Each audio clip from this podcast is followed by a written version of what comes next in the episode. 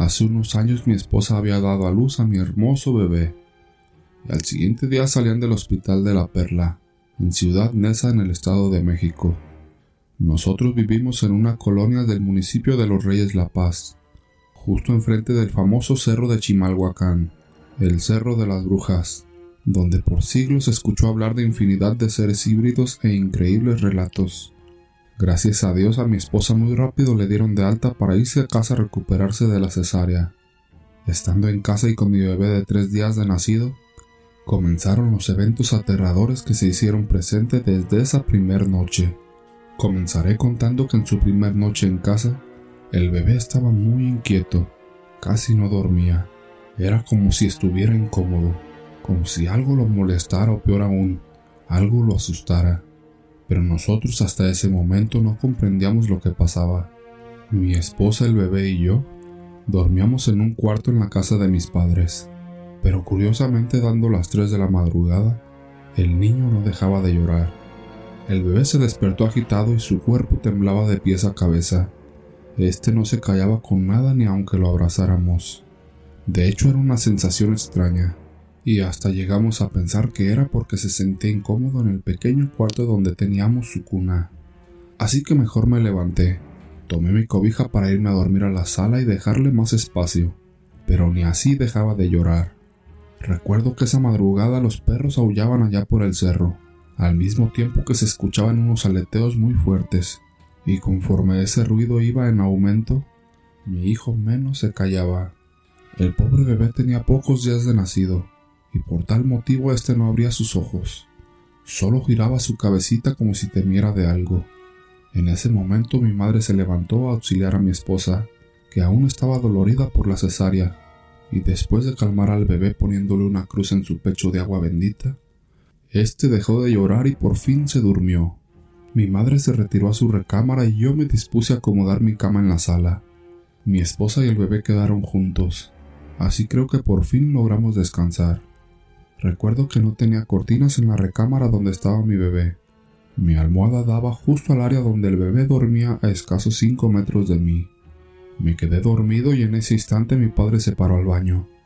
A mí me empezó a andar también, pero mi padre tardaba mucho, así que tuve que salir a orinar al patio. Casi dormido levanté la vista con dirección a lo alto del cerro, y noté que esa madrugada las brujas de Chimalhuacán tenían fiesta ahí arriba pues se veían a lo lejos unas enormes bolas de fuego al girar, y se sentía la noche como si el viento tuviera miedo. Ese cerro es muy famoso por su alta actividad de brujas, y en sus cuevas se hacían toda clase de ritos y pactos satánicos desde hacía décadas, o inclusive desde épocas prehispánicas. Regresé del baño y me dispuse a dormir.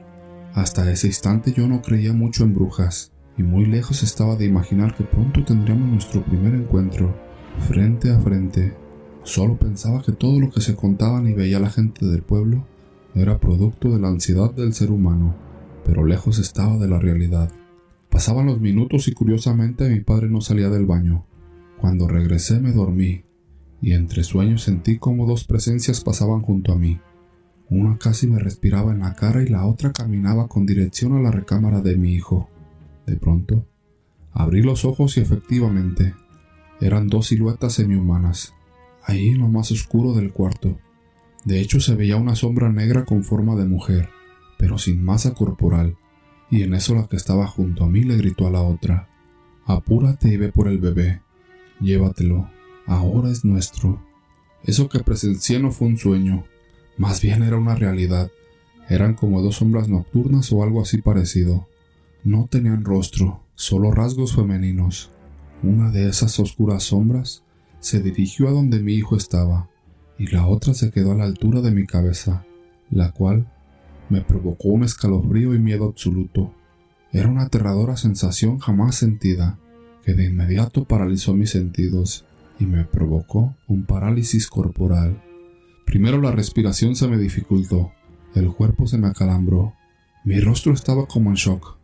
Yo temía por mi hijo, pues estaba a merced de esas aberraciones que sin duda bajaron del cerro y buscaban una presa de sangre dulce para devorarla. No creía que a mi casa entraron las supuestas brujas, pero tenía que aceptar la realidad. En eso comencé a patalear y hacer ruidos para que me ayudaran a moverme mis padres, pero era inútil. Cuando mi madre se levantó a ver a mi bebé que seguía inquieto, notó que algo me pasaba, pues parecía que alguien me agarraba y no podía respirar, hasta que prendió la luz y esa bruja en la sombra me soltó, y poco a poco recuperé el aliento. Le conté lo que vi a detalle y me dijo que eso era realidad y que no fue un sueño. Mi madre muy asustada comenzó a regar agua bendita y al mismo tiempo me dijo, ¿ya ves hijo? Eso que platicaba tu viejo abuelo es verdad. Esas bestias del diablo viven en el cerro de Chimalhuacán y ahora que huelen sangre dulce del bebé, no descansarán hasta querer chuparlo.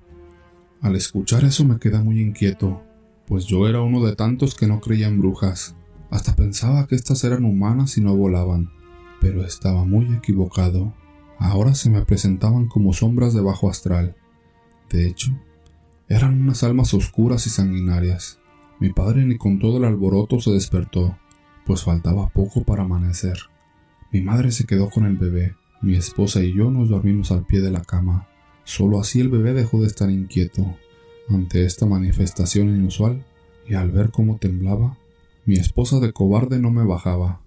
Ella me insistía que lo que miré era producto de una pesadilla y que todo estaba en mi mente. Yo no dije nada y me quedé callado, y entre mí pensé que posiblemente fue un sueño, y uno muy real. Media hora después de reojo vi una silueta junto al bebé, pero era mi madre que estaba haciendo guardia para que las brujas no se acercaran. Yo me ofrecí a acompañarla hasta que amaneciera y juntos cuidamos al bebé, pero unos ruidos y quejidos en la oscuridad nos erizaron la piel. Era un macabro sonido semihumano, el cual salía de abajo de la cama, y en ese momento algo estaba ahorcando a mi esposa que continuaba durmiendo. Esa cosa la estaba ahogando y lastimando considerablemente al grado que ahora no podíamos ni prender la luz.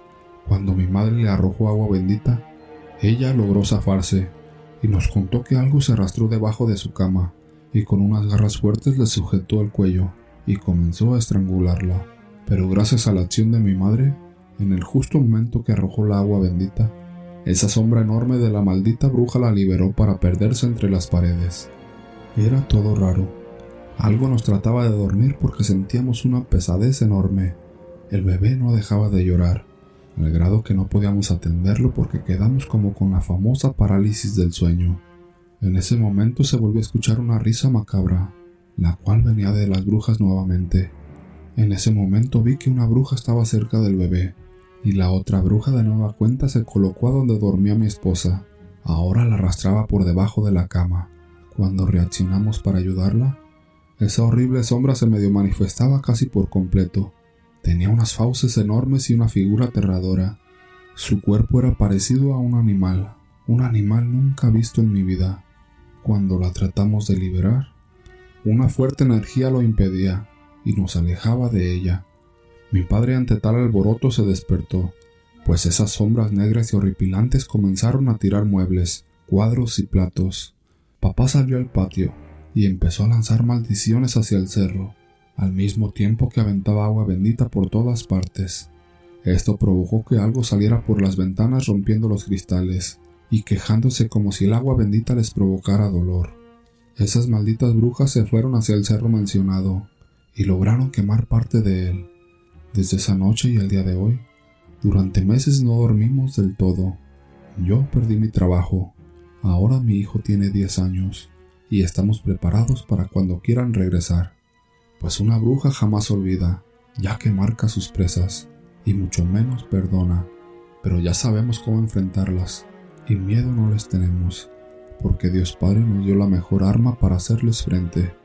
Dios está con nosotros, y ahora creo que esas aberraciones saben que aquí no podrán entrar jamás. Lo malo de todo es que nadie nos creyó en el pueblo, y en estos años ya fallecieron muchos niños supuestamente de muerte de cuna, pero algo me dice que las horripilantes brujas de las sombras en el pueblo de los Reyes La Paz mucho tuvieron que ver.